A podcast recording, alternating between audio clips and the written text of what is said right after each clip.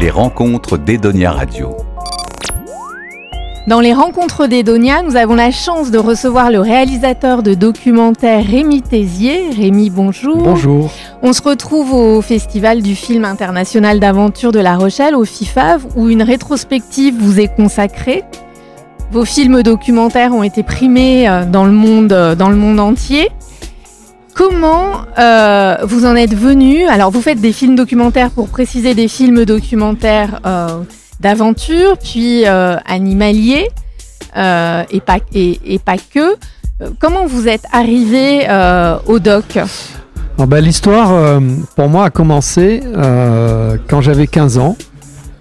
Euh, j'étais à Marseille, j'étais au club alpin français de Marseille, donc j'adorais l'escalade. Et ils ont euh, proposé une projection d'un film de montagne, qui était euh, un film qui datait des années 60. Et c'est un film qui racontait l'histoire d'une équipe de tournage en montagne. Et quand j'ai vu ce film, je suis sorti de là en disant voilà, c'est ce métier que je veux faire, je veux filmer. À partir de là, j'ai acheté ma caméra Super 8 et j'ai commencé à filmer mes copains. Mais comme j'étais dans le milieu de l'escalade, j'ai commencé donc par faire des films d'escalade, d'aventure et tout ça. Et puis en 84, 1984, il y avait une émission sur Antenne 2, donc ça fait vieux, hein, Antenne 2 maintenant, euh, qui s'appelait Les Carnets de l'aventure. Et ils proposaient à des jeunes de filmer leur aventure. Donc j'ai proposé euh, de faire un film d'escalade dans les calanques de Marseille. Et j'ai été retenu. Et à partir de cette période-là, je n'ai pas arrêté de faire des, films. Alors vous êtes parti ensuite euh, vivre à La Réunion voilà. Alors après, donc j'ai enchaîné plusieurs films d'aventure. Donc j'ai fait les tournées des festivals d'aventure. Et après, je suis allé m'installer à La Réunion en 1990. La Réunion, c'est une montagne sur la mer. Et comme mes deux passions, c'est la mer et la montagne, la mer sous l'eau et la montagne en haut, eh bien, j'ai trouvé que La Réunion, c'était un bon porte-avions sur l'océan Indien. Et à partir de là, j'ai rayonné sur toute la zone. Et pour se rappeler la géographie de la zone, la Réunion, l'île Maurice, Madagascar, l'île Rouge, les Seychelles, les Comores, l'Afrique du Sud. Donc il y avait vraiment de quoi faire. Oui, donc vous avez fait euh, la plus grande partie de votre carrière des films sur l'écosystème de cette région du monde. Non, au début je suis resté dans l'aventure. Donc j'ai fait un film pour Ushuaïa de parapente, j'ai fait un film d'escalade de canyoning pour France 3 Montagne, j'ai fait un film. Mais après, au fur et à mesure, j'ai été attiré par le côté nature. C'est le fait de vivre, excuse-moi, c'est le fait de vivre à la Réunion qui vous a attiré euh, vers les. Déjà, c'est vrai qu'à la Réunion, j'étais bien placé. Mais pour, pour, un peu illustrer ma, mon orientation, j'ai pris la même mouvance que Ushuaïa. Au début, euh, Nicolas Hulot faisait le magazine de l'extrême, Ushuaïa. Et moi, en même temps, je faisais mes films. Et puis, euh, je que je pense qu'au bout d'un moment, l'extrême, ça n'avait plus trop de sens l'aventure n'avait plus trop de sens pour moi. Et je me suis dit, ce qui est intéressant, c'est quand même de, commencer à s'intéresser à la nature pour sensibiliser euh, déjà les, les, spectateurs. Et mon premier film euh, de, sur la nature, sur le problème par exemple du réchauffement climatique, je l'ai fait en 2000 sur le réchauffement de l'eau qui fait la mort du corail et ainsi de suite. donc j'ai fait un virage euh, un peu comme ça, en douceur. Et, et après, je n'ai fait plus que des films de nature, d'environnement. C'est un engagement euh, citoyen. Politique, c'est peut-être un peu fort comme mot et encore, mais est-ce que c'est euh, c'était pour être en accord avec vos valeurs que vous avez Voilà, c'est ça. Plus en accord avec mes valeurs, plus, alors plus en accord avec ce que je ressentais. Parce que quand on est réalisateur, euh, forcément, on a un point de vue, on a une histoire à raconter. On a des, des comment dire, c'est pas dans la, tête, c'est dans les tripes. C'est quelque chose qu'on a en soi. Et notre façon de nous exprimer, de raconter, c'est eh ben, l'audiovisuel, c'est le cinéma, le, film, c'est le film.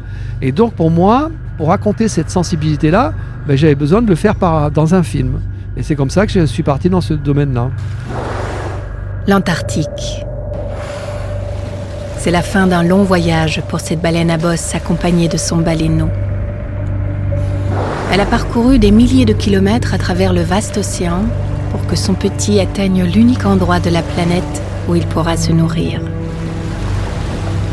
Alors justement, dans ces films, dans vos documentaires, quand vous suivez les baleines, les tortues, comment on, écrit? Alors vous, partez euh, d'un sujet, vous écrivez votre film documentaire, ensuite vous allez filmer, mais on imagine bien qu'en filmant des tortues, des baleines, tout est imprévu, vous n'avez pas pu écrire, donc le film il se construit comment C'est- vrai que c'est la bonne question parce que dans ce métier, on vend toujours la peau de l'ours avant de l'avoir tué. C'est-à-dire qu'on va toujours vendre le sujet à la télévision avant. Oui, pour expliquer aux gens, hein, pour avoir le financement, on Voilà. va écrire un documentaire qu'on va vendre à une, à une chaîne de télévision qui va participer à la production. Et effectivement, des fois, on vend quelque chose où on ne sait pas si on va vraiment l'avoir. Donc quand on écrit, on, on se dit quand même, faut faire attention de ne pas promettre monts et merveilles, mais il faut quand même, euh, Ouais. faut que ce soit intéressant. Et ce qui est important, le préalable à ça, c'est d'avoir l'idée. Et l'idée que j'ai eue sur les baleines, c'était de dire, euh, quand je suis arrivé à la Réunion en 1990, il n'y avait pas de baleines, très très peu de tortues. Et à partir de, des années 2000, euh, mettons 2007-2008, les baleines sont revenues et les tortues aussi. Et là, je me suis dit, euh, c'est quand même extraordinaire parce qu'on fait que parler de l'effondrement, euh, de, la, vie, de la, biodiversité. euh. Et là, j'avais un bel exemple de réussite de la protection qui était devant chez moi. Et donc, j'ai pris cette idée. Mais après, une fois qu'on a l'idée, il faut raconter l'histoire. Et l'histoire que je me suis dit, ce que je vais faire, c'est ce que j'ai dit à la télé, je vais mettre les animaux au premier plan et les hommes au deuxième plan parce que je voulais pas faire le film euh, documentaire classique où je mettais les hommes au premier plan, à qui je pose des questions, souvent des scientifiques qui vont me dire ceci, cela. Mais c'est pas ça que je voulais. Je voulais qu'on s'attache aux animaux, qu'on ait une empathie sur les animaux, de façon à ce que nous, après, en tant que spectateurs, on ait envie de découvrir ces animaux et ensuite de les protéger. C'était ça l'idée. Et donc, euh, les animaux sans trop faire d'anthropomorphisme, parce que ça aussi, c'est pas la meilleure des solutions. Mais je suis parti de cette idée de faire de mes animaux, mais vraiment mes ambassadeurs, et de raconter mon histoire. À 5000 km de là, plus au nord, le soleil se lève sur l'île d'Europa. Une tortue verte s'est hissée sur le sable et a creusé un trou pour y déposer une centaine d'œufs. Cet acte de vie est l'aboutissement d'un périple entrepris il y a plusieurs semaines pour retrouver la plage de sa naissance. Tout semble opposer ce baleineau et cette tortue verte. Pourtant, les destinées de ces deux grands migrateurs des océans se sont déjà croisées. À l'île de la Réunion, au cœur de l'océan Indien.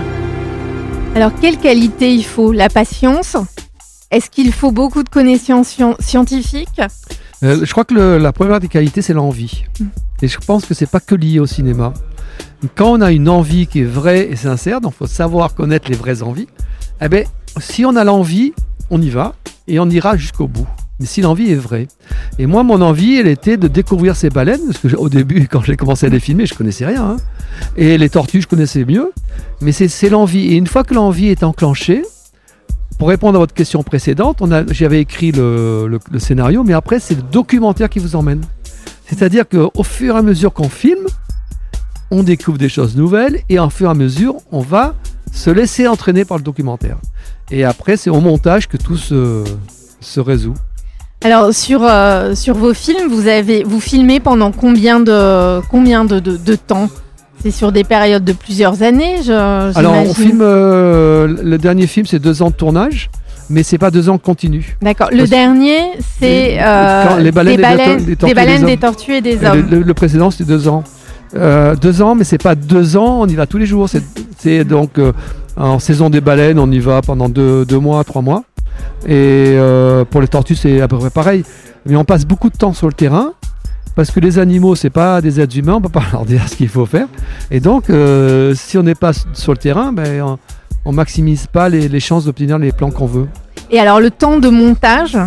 C'est très long. C'est très long parce que. Enfin, c'est très long. On peut faire des montages plus courts, mais on se donne pas les moyens d'a- d'aboutir un film. Euh, Bernard Giraudot, donc l'acteur que j'avais, euh, qui avait fait la voix d'un de mes films, un film d'aventure, euh, m'avait dit parce que c'était un très bon réalisateur, un très bon comédien, mais un très bon réalisateur de films de fiction, mais de documentaires aussi, très très bon. Et il m'avait dit, ben, le montage c'est simple, c'est comme si tu avais de la terre glaise, tu es un potier et tu vas faire une poterie. Donc ta terre glaise, c'est ta matière première, c'est tes rushs. Et maintenant, avec tes rushs, tu vas faire ton œuvre. Et il a raison. Et donc, pour faire son œuvre, il faut du temps. Parce qu'on a beaucoup d'images. Et il faut comment on monte des séquences, on démonte, on remonte. Et au fur et à mesure, on va arriver à, à raconter le film. Le baleineau est né ici, en bordure du récif corallien. ce jardin de corail est aussi le territoire de notre tortue verte. C'est là qu'elle a grandi. Dans quelques semaines, l'un et l'autre quitteront la Réunion. Le baleineau pour découvrir les eaux nourricières de l'Antarctique, la tortue pour rejoindre l'île d'Europa et donner la vie à son tour. Avant d'atteindre ces terres inhabitées, leur voyage sera jalonné de rencontres humaines. À La Réunion, à Madagascar, aux Comores. Le temps d'une nouvelle cohabitation entre les baleines, les tortues et les hommes est arrivé. Les rencontres d'Edonia Radio. Un point qu'on retrouve dans vos films et qui est assez euh, particulier pour des films qui traitent de l'environnement, ils sont très optimistes. C'est-à-dire qu'on ressort de vos films, euh, tout est possible et c'est pas des films qui vous plombent entre guillemets. Il y a un optimisme euh, Euh, parce à fait, vous, vous avez raison, parce qu'en fait, à un moment donné, euh, j'étais dans des films qui étaient plus pessimistes. Au fond de moi, je suis un peu pessimiste, hein, je ne vais pas le cacher. Mais dans mes, re- dans mes films, je m'en refuse, parce que je pense que pour nous donner l'envie ben, d'a- d'avancer et de, de- de sortir de cette situation qui est, qui est assez euh, comment dire, anxiogène, mais je, pen- je pense qu'il faut de l'optimisme. Et suivant comment on regarde les choses, euh, ben, on, peut être optimiste. C'est ce que je disais euh, quand j'ai fait ma séance scolaire. C'est là que j'ai réalisé que les, enfants qui étaient dans la salle, eh ben, quand j'avais leur âge, il était impensable que je puisse voir ou filmer une baleine. Enfin, je veux dire, il n'y avait plus de baleines. Il n'y avait plus de baleines. Et là, on s'aperçoit qu'aujourd'hui, les enfants d'aujourd'hui, eh ben, il y a des baleines. Donc ça veut dire qu'en une génération, elles sont revenues. Donc ça veut dire quand même, si on a une conscience qui est prise et que l'espèce humaine a cette, quand même cette capacité à, à- pouvoir faire des belles choses, ben, on va y arriver. Et vous montrez bien aussi que les, les hommes peuvent coexister, cohabiter avec les, avec les animaux. hein. C'est ça qui est important. C'est la. Je pense que le- les enjeux des années qui viennent, c'est la cohabitation. Mm. Euh, L'exemple même, c'est le, le retour du loup. Avec les anti-loups euh, ou les pros, euh, enfin, les pros, les pour, les cons, enfin tout ça. Je pense que euh, on fait partie de la nature. On le veuille ou on le veuille pas. On, fait partie du, vivant et qu'il faut vivre avec. C'est pas on va mettre les hommes d'un côté, les animaux de l'autre. C'est pas possible. Donc il faut vivre avec, et pour vivre avec, il faut connaître. Et pour connaître, il faut avoir envie. Et c'est que l'envie d'avoir cette relation à la nature qui va nous permettre de- de- bah, d'avancer. à titre d'exemple, euh, les tortues, par exemple, les tortues marines à La Réunion. Donc maintenant, les gamins, euh, les enfants des, classes sont très sensibilisés à la tortue marine parce que c'est une très belle emblématique, c'est emblématique des océans. Et ils savent très bien que les plastiques, ça tue les tortues. Donc maintenant, qu'est-ce qu'ils disent les gamins? Ah ben, Il faut plus avoir de plastique. Donc ils vont pousser leurs parents à ne plus avoir de plastique. Donc je veux dire, c'est ce qu'on appelle des espèces parapluies. En protégeant les tortues marines ou les baleines, on fait beaucoup plus que de les protéger. On protège tout ce qui est autour. Mais c'est pour tous les animaux, c'est pareil.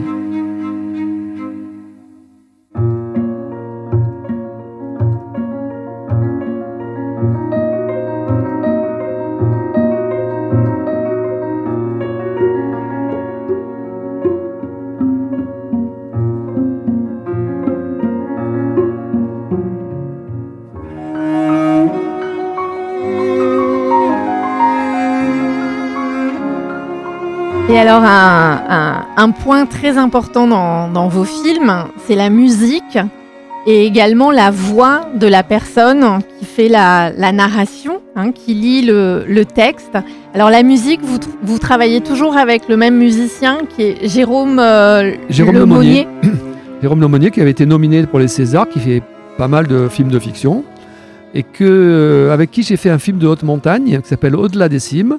Et dans ce film, j'ai cherché vraiment une musique que Jérôme m'a sortie qui est magnifique, très épurée, euh, très. euh, La musique de Jérôme, elle est présente sans être présente, quoi. Elle, nous porte, mais elle est, elle est, extraordinaire. Et donc depuis, on travaille ensemble.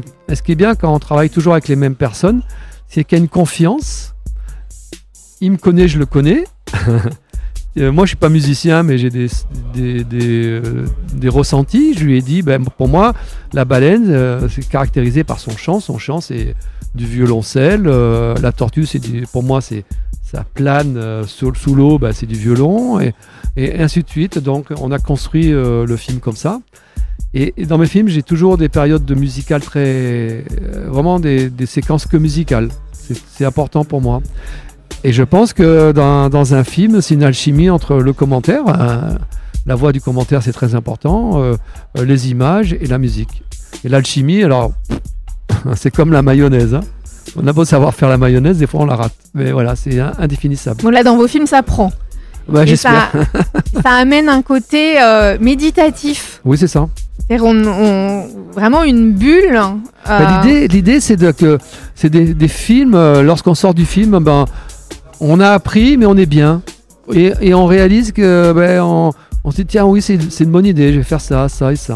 On n'est pas dans le- la culpabilité, on n'est pas dans la dans la peur, on n'est pas dans l'anxiété. Et la, la musique euh, amène même. Vos films sont évidemment à voir sur grand écran et c'est magnifique, mais si on le regarde même sur un écran euh, d'ordinateur, euh, on arrive à avoir cet état-là euh, par la, la musique. Et alors, oui, c'est- sans doute, peut-être. alors là, moi, je peux dire pour moi, euh, sur euh, des baleines, des tortues et des hommes, euh, nous emmène vraiment dans cet état méditatif. C'est magnifique. Sur ce film, vous avez pris l'actrice Cécile de France pour, pour la narration. Qui, vous arrivez aussi à choisir des voix qui s'accordent parfaitement avec, avec la musique et l'image. En sachant que j'ai vraiment pas la prétention de savoir diriger une actrice euh, comme Cécile de France, parce que moi je suis réalisateur de films documentaires, et, donc elle s'est vraiment approprié le film, et elle a trouvé le ton, euh, qui est, et elle a su raconter l'histoire, donc elle avait fait le précédent de film, donc euh, je lui ai proposé de faire la suite, et c'est vrai que bah, c'est vrai que ça a marché, quoi. C'est, c'est parce que le pire, c'est quand vous choisissez une voix et que ça fonctionne pas. Là, c'est, c'est difficile. Oui, ça enlève la force de Ouais, l'image. Ça enlève la.